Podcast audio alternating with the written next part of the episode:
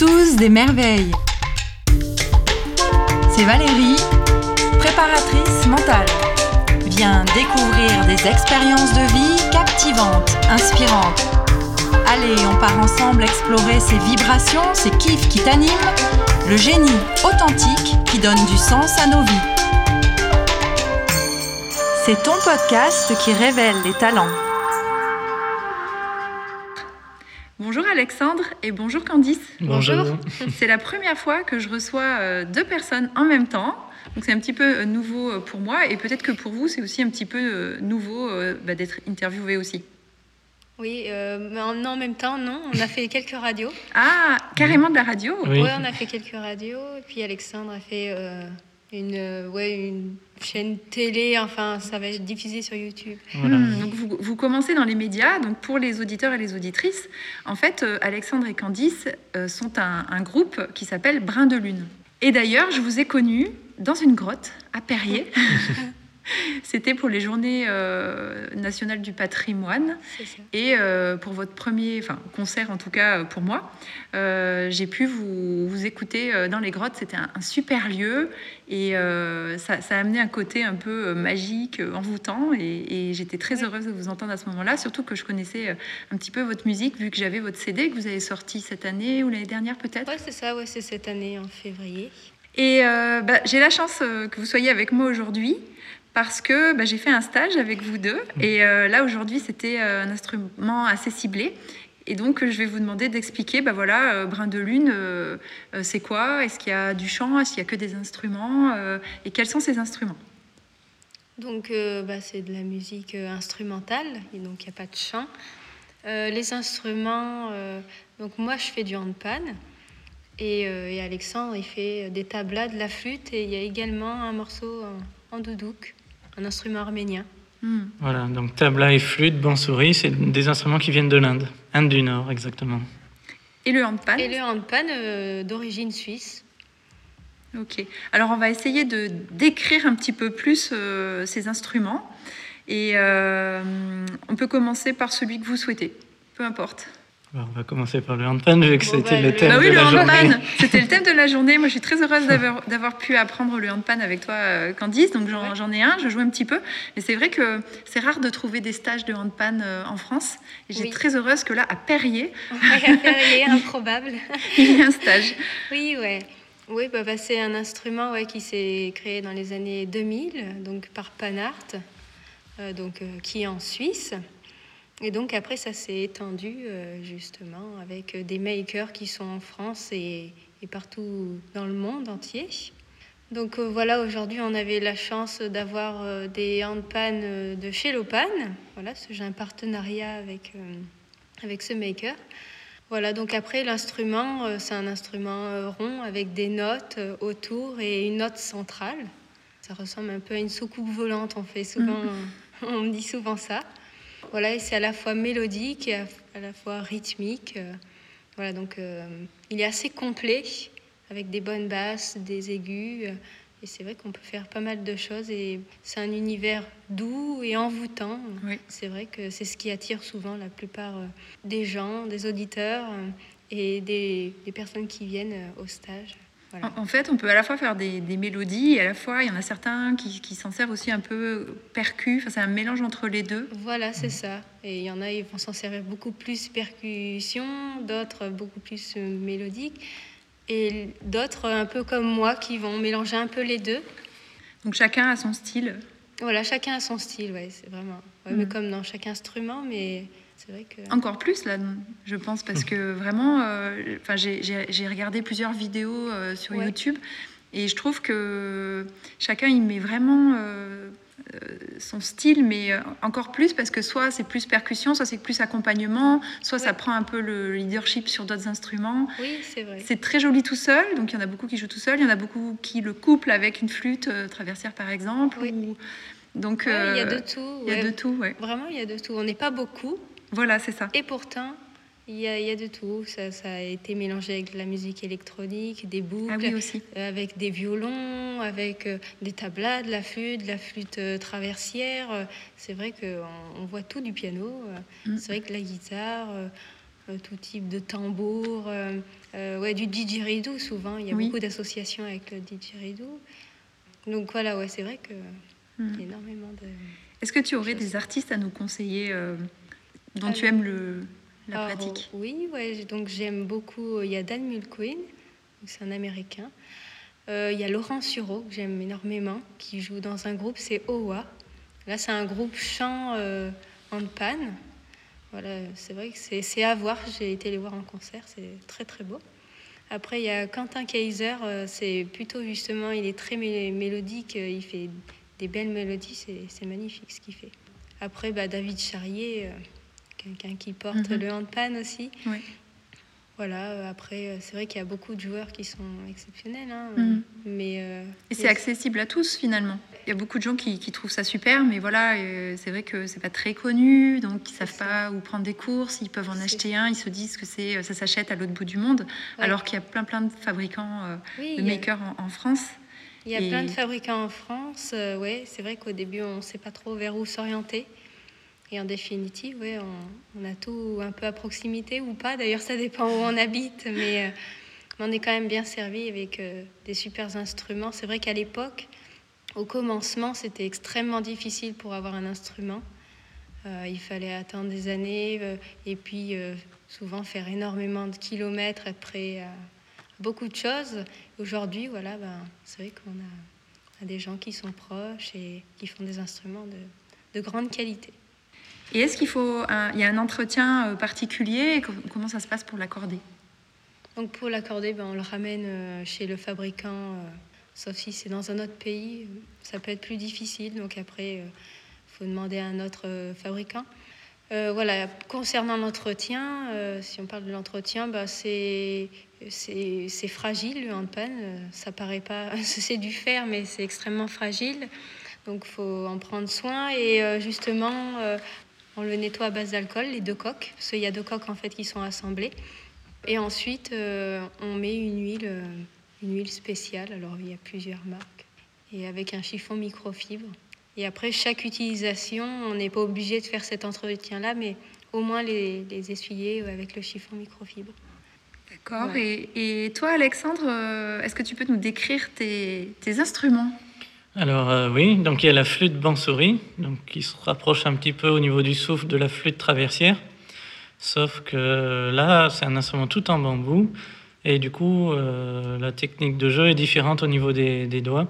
Vu qu'il n'y a pas de touche, mais on va appuyer directement sur les trous pour boucher.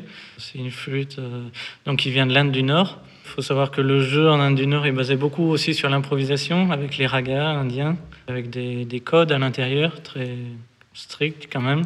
C'est un instrument que moi j'ai choisi euh, pour sa couleur, son timbre qui est très beau, très apaisant, qui m'a beaucoup, beaucoup parlé. Justement, d'une note à l'autre, on peut faire des variations et c'est ce qui est très riche au niveau de cet instrument. Et après, l'idée de, mélanger justement avec des instruments comme le handpan. Hum. D'ailleurs, il y a des gammes, on l'a pas dit, le handpan, euh, suivant euh, la gamme qu'on choisit, ça va pas faire le même son forcément, mais c'est un choix. C'est ça, oui. c'est pas comme le piano où il y a tout. Voilà c'est vrai qu'il bah, faut choisir et ça encore, c'est. C'est perso. C'est le cœur qui parle, quoi. C'est vrai que c'est un. Voilà, du coup, moi, au niveau de la flûte, je l'ai adapté aussi au niveau du handpan. Je me suis, on, mm. voilà, on a fait vraiment notre musique à nous. C'est vraiment une création, en fait. Hein. Mm. Au niveau, avec le duo Brin de Lune, c'est nos compositions. Et, les flûtes Bantouri, c'est pareil. Euh, plus elles sont grandes, là, il y a une différence de taille. Plus les, les, la gamme est, basse.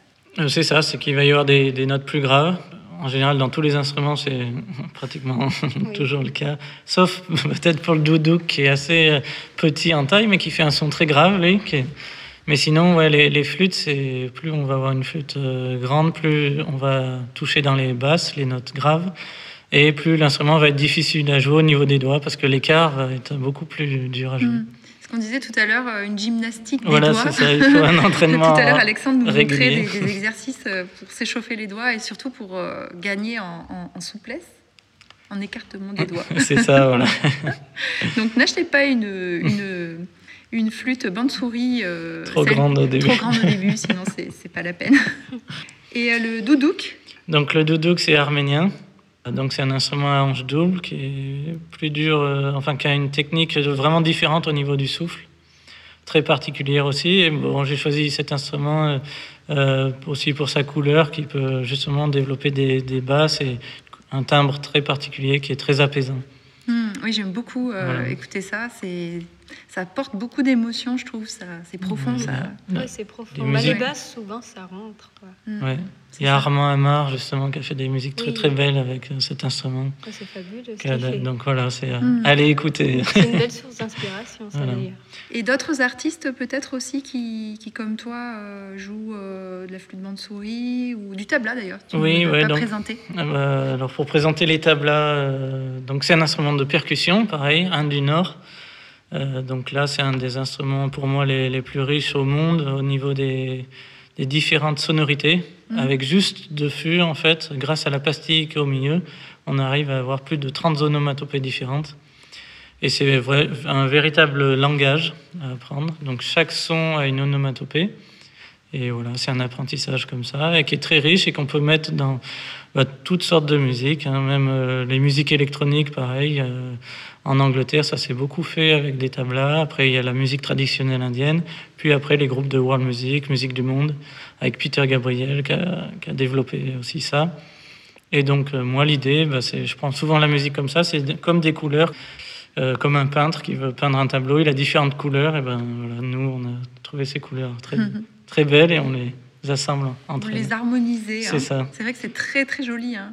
Et euh, dans les musiciens, ouais, je rebondis là, sur la question. En fait, au, niveau de la flûte, on a Ari Prasad qui est très connu. Ah oui. Euh, c'est un des plus connus euh, dans le monde. Après, moi, j'aime bien Gourbadan Sin Sajdev. Son nom est un peu compliqué pour les Français. Je pense qu'on leur écrira, hein, on leur écrira dans le descriptif. Donc voilà, avec un jeu très particulier. On va juste à cliquer. voilà, pareil, il y a beaucoup de flûtistes hein, très, très connus. Et après, en tabla, bon, il y a le plus connu, euh, pareil, dans le monde, c'est Zaki Russen. Moi, j'aime beaucoup, après, euh, Swapan Chaudhuri s'appelle. Là, j'aime énormément son jeu, et pareil, il y a plein de joueurs. Qui... Et alors, tous les deux, comment vous en êtes arrivés à jouer de ces instruments qui ne euh, sont pas les plus connus, les plus communs? Euh, Quand on nous demande si on veut pratiquer euh, la musique ou apprendre un instrument, on nous dit bah, tu as la guitare, le piano. souvent, souvent c'est assez réduit. Qu'est-ce qui fait que. Comment vous en êtes arrivés, en fait, tous les deux, à aujourd'hui jouer de ces instruments?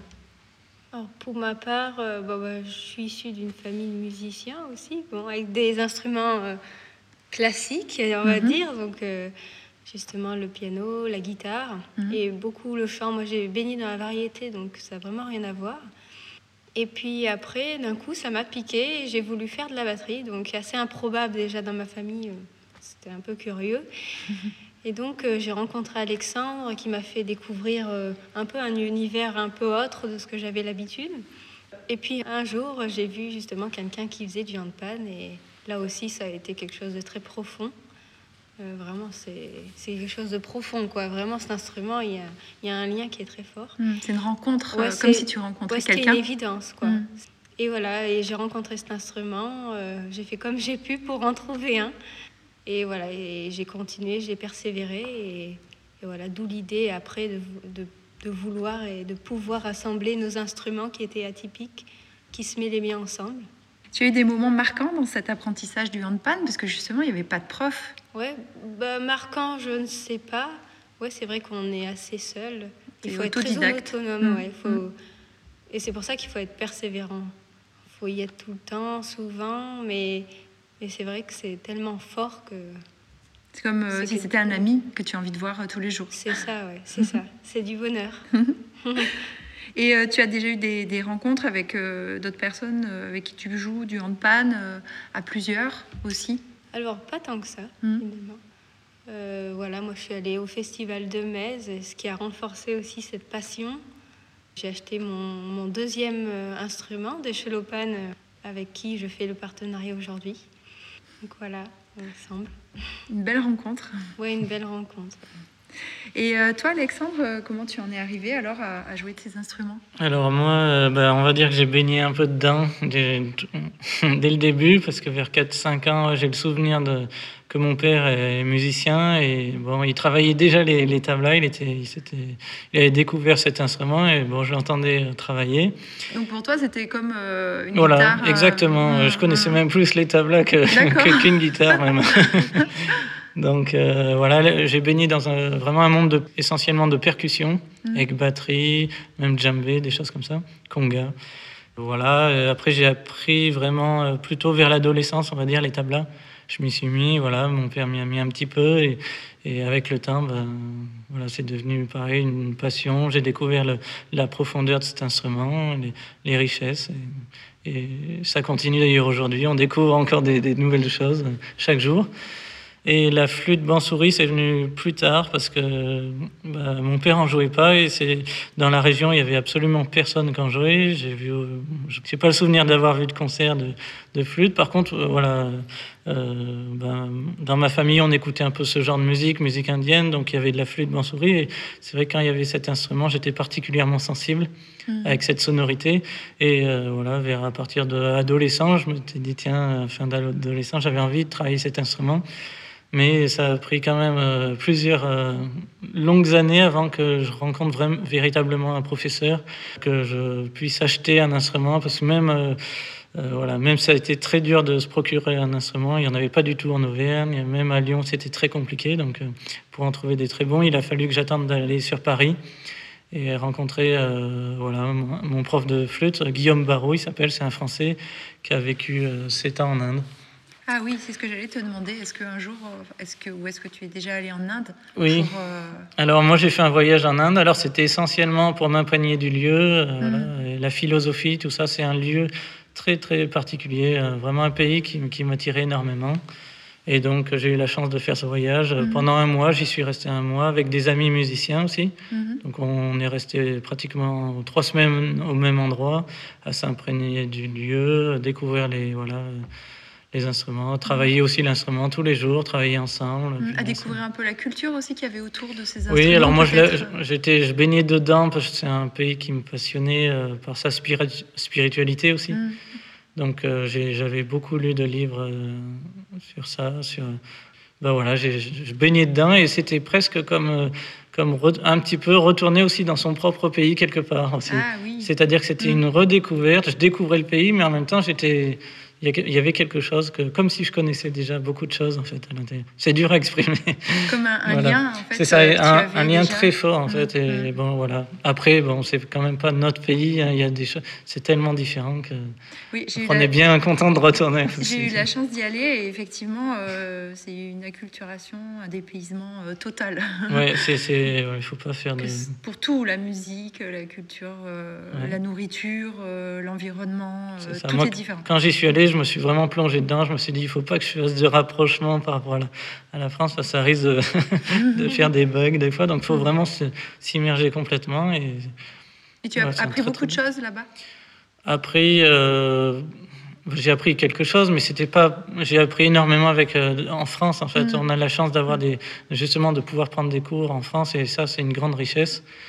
Après, par contre, ce qui m'a vraiment énormément apporté, c'est voilà. Euh, baigner dans cette culture pendant un mois, euh, c'est tout en fait, les odeurs, la, nourriture, la, rencontre des gens, tout. C'est comme si tu en avais appris un peu plus sur tes instruments, sur tes, on va appeler ça des amis, sur tes amis, tu en avais appris un peu plus sur leurs origines et. Euh, voilà, et puis même encore plus profond. Frère jumeau. Voilà, c'est ça. Ton frère jumeau. c'est ça, c'est continuer l'apprentissage et puis voilà tout ce qui va autour, les odeurs, même voilà la spiritualité, tout ça qui on touche vraiment directement quoi, quelque chose. Comme, comme quand si on, avait parlé de quelqu'un, en fait, hum. qu'on avait toujours entendu parler, mais qu'on l'avait jamais vu. Et là, bah, il y a une rencontre qui se fait. Et là, même au-delà des mots, au-delà des choses, il y a, y a, un lien qui se fait. Hum. Et quand tu joues, tu t'imagines euh, là-bas ou, voilà, ou pas du tout euh, C'est juste. Euh, Alors ça dépend. C'est-à-dire que quand je joue avec Brin de Lune, pas trop, parce qu'on a vraiment notre univers à nous, qui est, j'allais dire pour moi, encore une fois, c'est des couleurs sonores, des choses qui peuvent nous amener dans des mondes des mondes complètement différents. Chacun peut s'imaginer, en fait c'est ça, Brin de Lune, pour moi chacun peut s'imaginer euh, ce qu'il veut à l'intérieur. Et en même temps, les morceaux racontent eux-mêmes c'est une certaine histoire. Mm. Donc ça fait beaucoup le parallèle avec euh, même l'espace, des choses comme ça, des, euh, des choses profondes. En fait, ça peut être l'espace extérieur, mais ça peut être aussi l'espace intérieur qu'on a en chacun de nous. Hmm. Et on, voilà, on va toucher. voilà, exactement. On va toucher quelque chose de très profond qui vont, pour moi, au-delà des mots. Et c'est pour ça qu'on fait de la musique. Merci hein, de nous emmener dans des, dans des contrées euh, inaccessibles. Après, voilà. enfin voilà, moi la musique ça m'a apporté ça et c'est envie, voilà, j'ai envie de retransmettre la même chose ah par notre musique. Il y a certains musiciens qui m'ont transmis ça et on a envie de retransmettre la même chose. Et, euh, bon, pour revenir au début de la question, c'est vrai qu'en jouant des morceaux, si je fais un morceau traditionnel indien ou voilà une petite intro vraiment en musique indienne, là par contre je peux éventuellement m'imaginer en effet des endroits, même des choses que j'ai vécues, des choses hmm. ou des lieux comme le Gange, les levées de soleil, coucher de soleil. Les ragas, par exemple, euh, il y a des, faut savoir qu'il y a des ragas du matin, des ragas du soir, et qui sont en lien du coup avec le lever du soleil, euh, soleil des choses comme ça. Hmm. Euh, je sais que tu as un lien particulier avec le tabla. Est-ce que tu peux nous décrire un petit peu bah voilà, comment c'est fait, quelle peau, comment ça hmm. s'accorde Oui, alors ouais, c'est un instrument très riche. Donc il y a des les peaux, c'est des peaux de chèvre, il me semble, et dessus, en fait, ce qui est la particularité, c'est qu'on met une pastille donc la pastille, c'est un mélange de riz, euh, limaille de fer, c'est une substance qu'ils font. Ils passent plusieurs couches dessus. Voilà, donc c'est assez très, très complexe au niveau de la fabrication des pots. Et après, euh, il y a un instrument qui est plus petit. Il y a deux fûts, exactement. Donc il y en a un petit qui est en bois.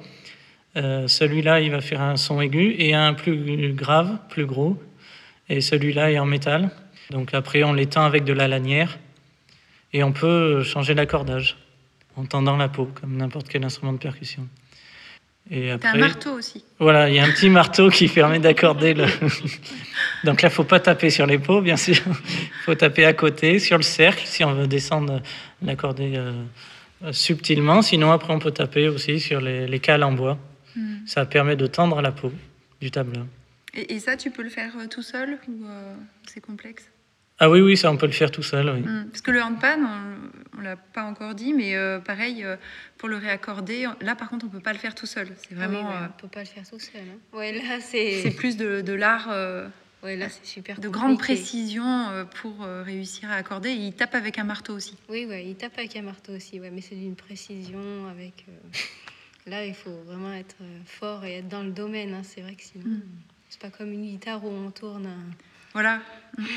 En, fait, c'est vrai que le, le, handpan, il bouge pas plus que ça. En fait, ça prend énormément de temps. Tandis que le tabla, euh, juste avec un déplacement, il peut changer complètement mm. d'un demi-temps, bah, voire d'un temps. Il peut changer, mais en fait, à la chaleur ou au froid. Et oui. Et il se remet lorsque la température redevient.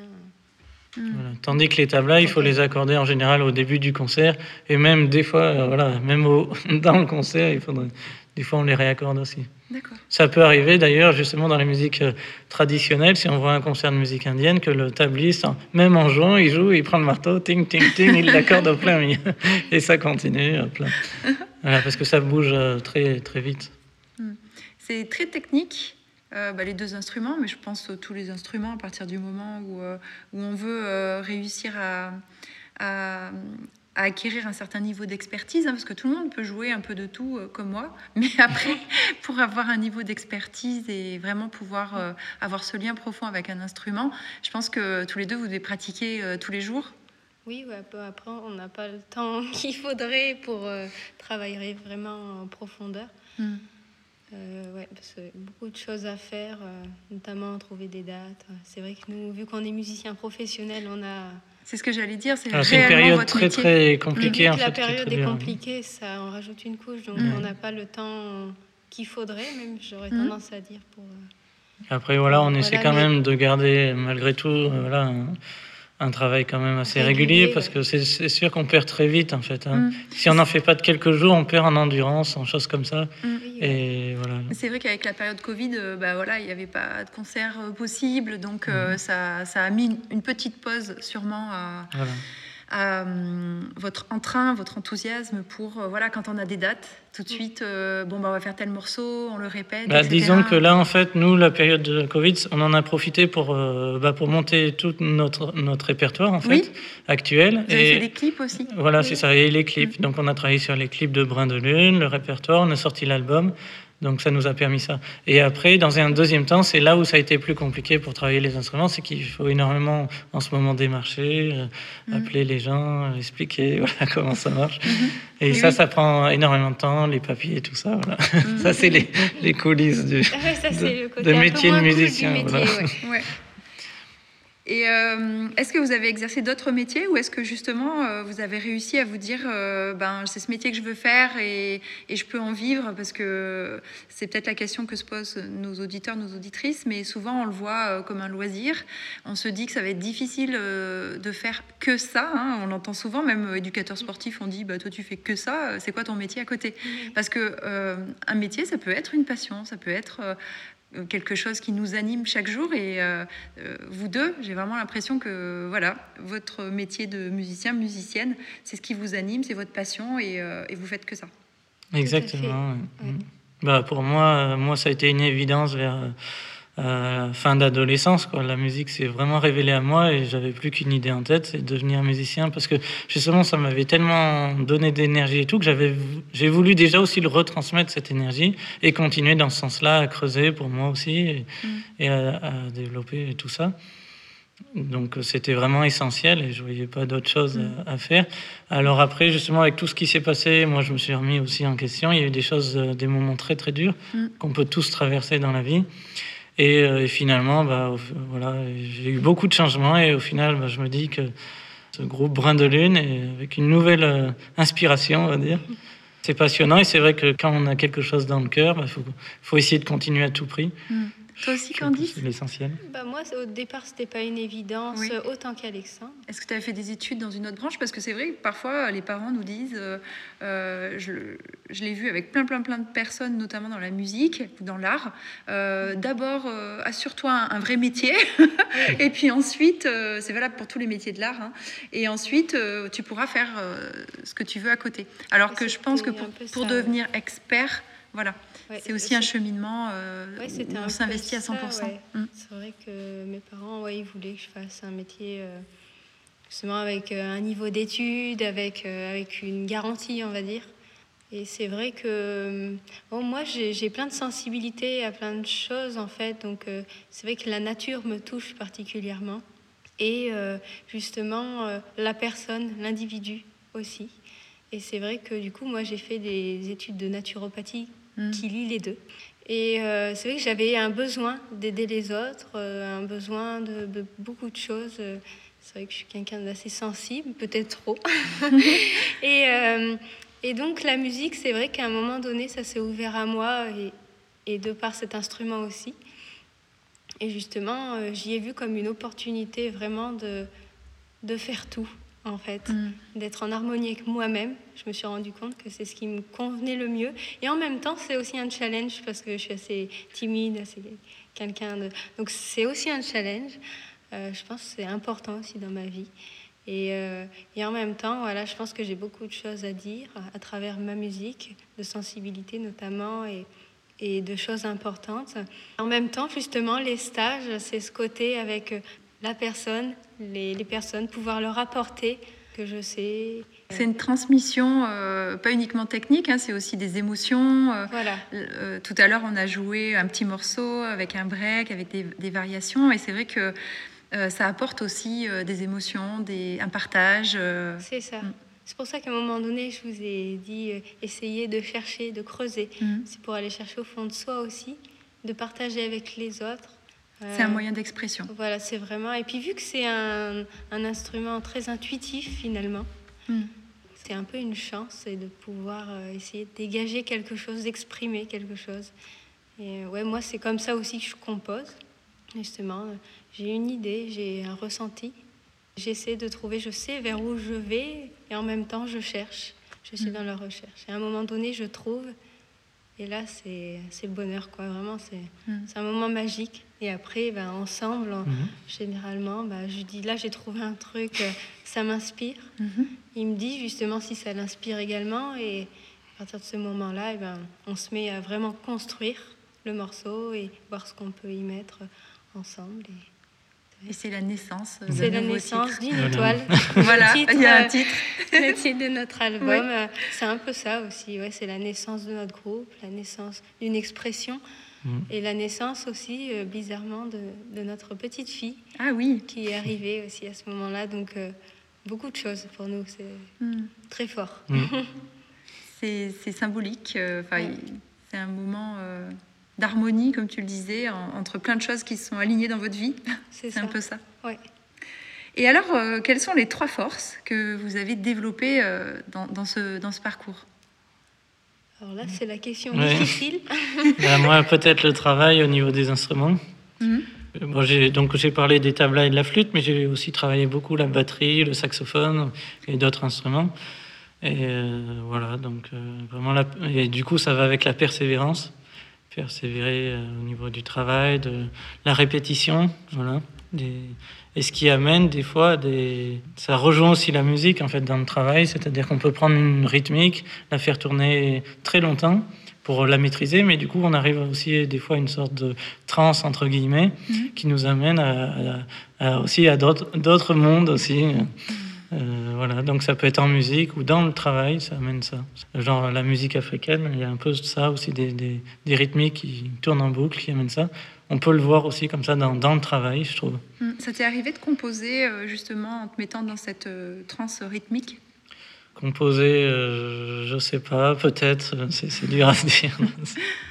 Trouver des inspirations dans ces moments où euh, Oui, plus tu ou moins, oui. Après, ça peut, euh, oui, en, en- en tout cas, on peut, euh, comment dire, on peut chercher une manière de, de comprendre aussi euh, pour développer l'improvisation, des choses ah comme ça. oui. Hmm. C'est-à-dire qu'à force d'être dans cette démarche, on peut trouver euh, une manière d'improviser des nouveaux chemins en improvisation, Mm. au niveau de la flûte, et même quand je faisais du saxo aussi. Donc euh, la persévérance, l'improvisation, ça Mhm. pourrait être une force. Est-ce que tu en as une, une troisième? On va demander à Candice Oui, pendant ce temps. Candice, la persévérance aussi? Ah oui, ouais, moi complètement. L'imaginaire aussi, Ouais, oui. C'est ce qu'on disait l'imagination, peut-être tout à l'heure. Hmm. On pourrait dire ouais, l'imagination. qui, qui intègre complètement la musique. Les... Voilà, c'est vrai que dans, pour parler, on est obligé de mettre des mots. Il y a la musique, la littérature, l'imaginaire, mais en fait, les choses, quand on va très profondément, elles se mélangent un peu, elles ne sont pas si rigides que ça. Et on découvre euh, Ça, des ouais. passerelles. entre- Les mondes se, Voilà. se croisent. C'est un peu ce que je disais tout à l'heure. C'est ça. Vous faites des liens entre plusieurs, euh, plusieurs mondes. Oui, c'est ça. Mm. Parce que souvent on parle de créativité, mais euh, quand vous, vous, vous parlez d'imagination, c'est plus euh, aller dans un autre monde pour s'en inspirer et, et- et, euh, ramener tout, peut-être euh, l'inspiration de ce monde-là, quelque part. Le monde, il peut être. euh, ça peut être la nature. Moi, je sais que c'est Oui. une force en moi. Mm. Et ne serait-ce que d'aller un moment en forêt, c'est. Ça remplit euh, justement l'imagination, la créativité, justement, pour après. En fait, tout ça, c'est vrai que c'est comme une vibration. En fait, ça nous fait vi- vibrer quelque part. D'où la musique aussi, c'est des vibrations. Et euh, ce qu'on appelle imaginaire, en fait, ça peut être quelque chose de très concret. En fait, C'est- on arrive en, en nous. C'est un chemin qui peut être imaginaire, mais c'est un chemin aussi intérieur. C'est ce que je disais tout à l'heure. Mhm. Moi, je fais beaucoup ce rapprochement des deux. Entre la terre et le ciel aussi. Voilà, on peut trouver plein de, de choses comme ça. Le yin et le yang. voilà, c'est ça. Alexandre et Candice. Voilà, c'est ça. C'est ça, et en même temps aussi au-delà de ça, on, peut, tout voir en fait. Et qu'est-ce que vous envisagez comme, euh, comme futur? Est-ce que, euh, Alexandre, tu vas apprendre d'autres instruments? Ouais, Est-ce que tu nous les as pas tous cités, j'ai l'impression? Non, mais je pense pas. Je, je- je vais essayer de, de me limiter à ces instruments parce que ça fait déjà beaucoup et justement pour, pour bah, pouvoir euh, les développer, ça demande énormément de temps, énormément de pratique et à un moment il faut se cibler aussi sur certains instruments. Mm. C'est déjà en fait euh, énorme d'en faire plusieurs en fait. Mm.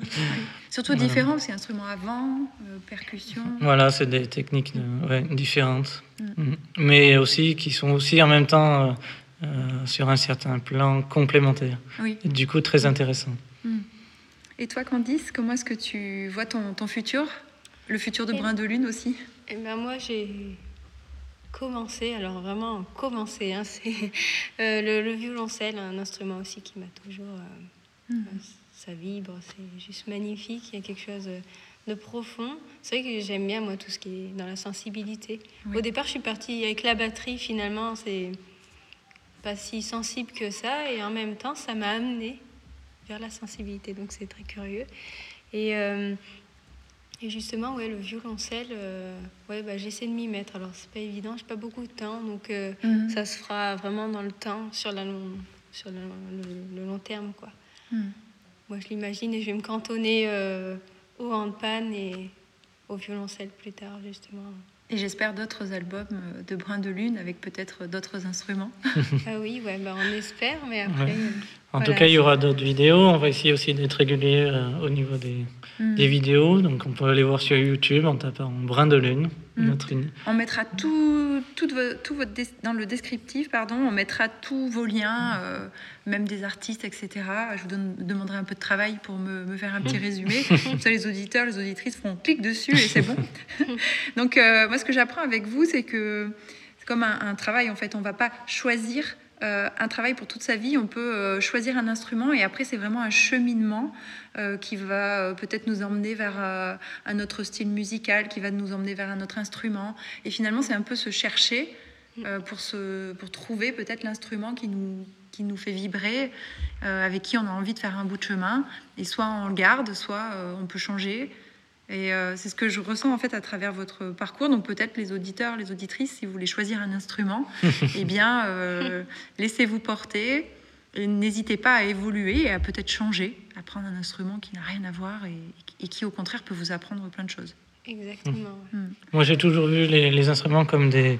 Euh, encore une fois, pour revenir, j'aime bien cette image à un peintre qui a différentes couleurs et qui va utiliser par exemple du rouge à un moment. Bah, du coup, moi, s'il y a besoin du saxo, eh ben, je peux prendre le saxo. Hmm. S'il y a besoin de la flûte, je prends la flûte. Après, c'est sûr que ça demande un, certain travail derrière. Euh, conséquent pour pouvoir arriver à un minimum de résultats.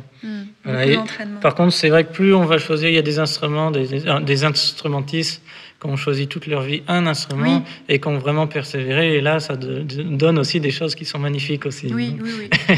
et oui, il y a aussi cette façon de, de persévérer dans une seule discipline, donc un seul instrument, et là de devenir l'expert. C'est ça, c'est ça. Donc c'est à chacun de voir ce qu'il peut faire, écouter son cœur.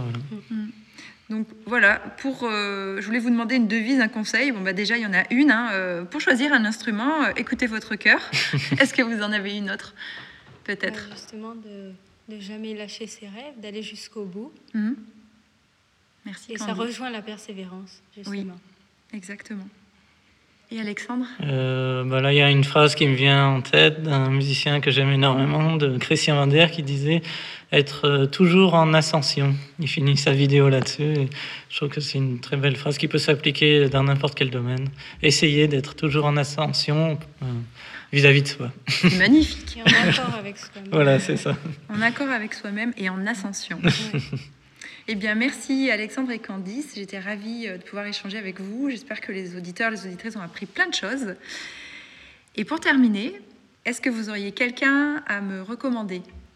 Euh, ben moi, il y a deux personnes que j'aime énormément. Donc, euh, Christian Vander pour la musique, ou bien sinon, c'est un autre Christian, c'est Christian Bobin pour la littérature, poète. Alors, si j'arrive à trouver euh, leur contact, je les interviewerai avec plaisir, sachant que Christian Bobin, il est pas, c'est mon poète préféré. Il n'est pas très pas très visible hein, souvent sur les médias. Il en choisit quelques-uns, sinon il préfère être dans sa petite maison. C'est ça, dans sa grotte aussi. ouais, dans sa grotte, c'est ça, on en revient aux grottes pour écrire. eh bien, merci beaucoup tous les deux. On vous retrouve euh, en musique, hein, euh, chaque fois qu'on le souhaite. Un petit peu de brin de lune. merci. merci beaucoup. Merci, merci beaucoup. C'était Alexandre et Candice Brun, compositeur, interprète de Brin de Lune, musique du monde, handpan, tabla, flûte bande-souris. Ils transmettent leurs vibrations au travers de leur musique atypique et vous proposent de faire appel à votre imagination. Si tu souhaites aussi partager ton talent avec nous, ou si tu connais une prochaine merveille, contacte-moi sur les réseaux sociaux. Valérie Buisson, podcast Les Merveilles.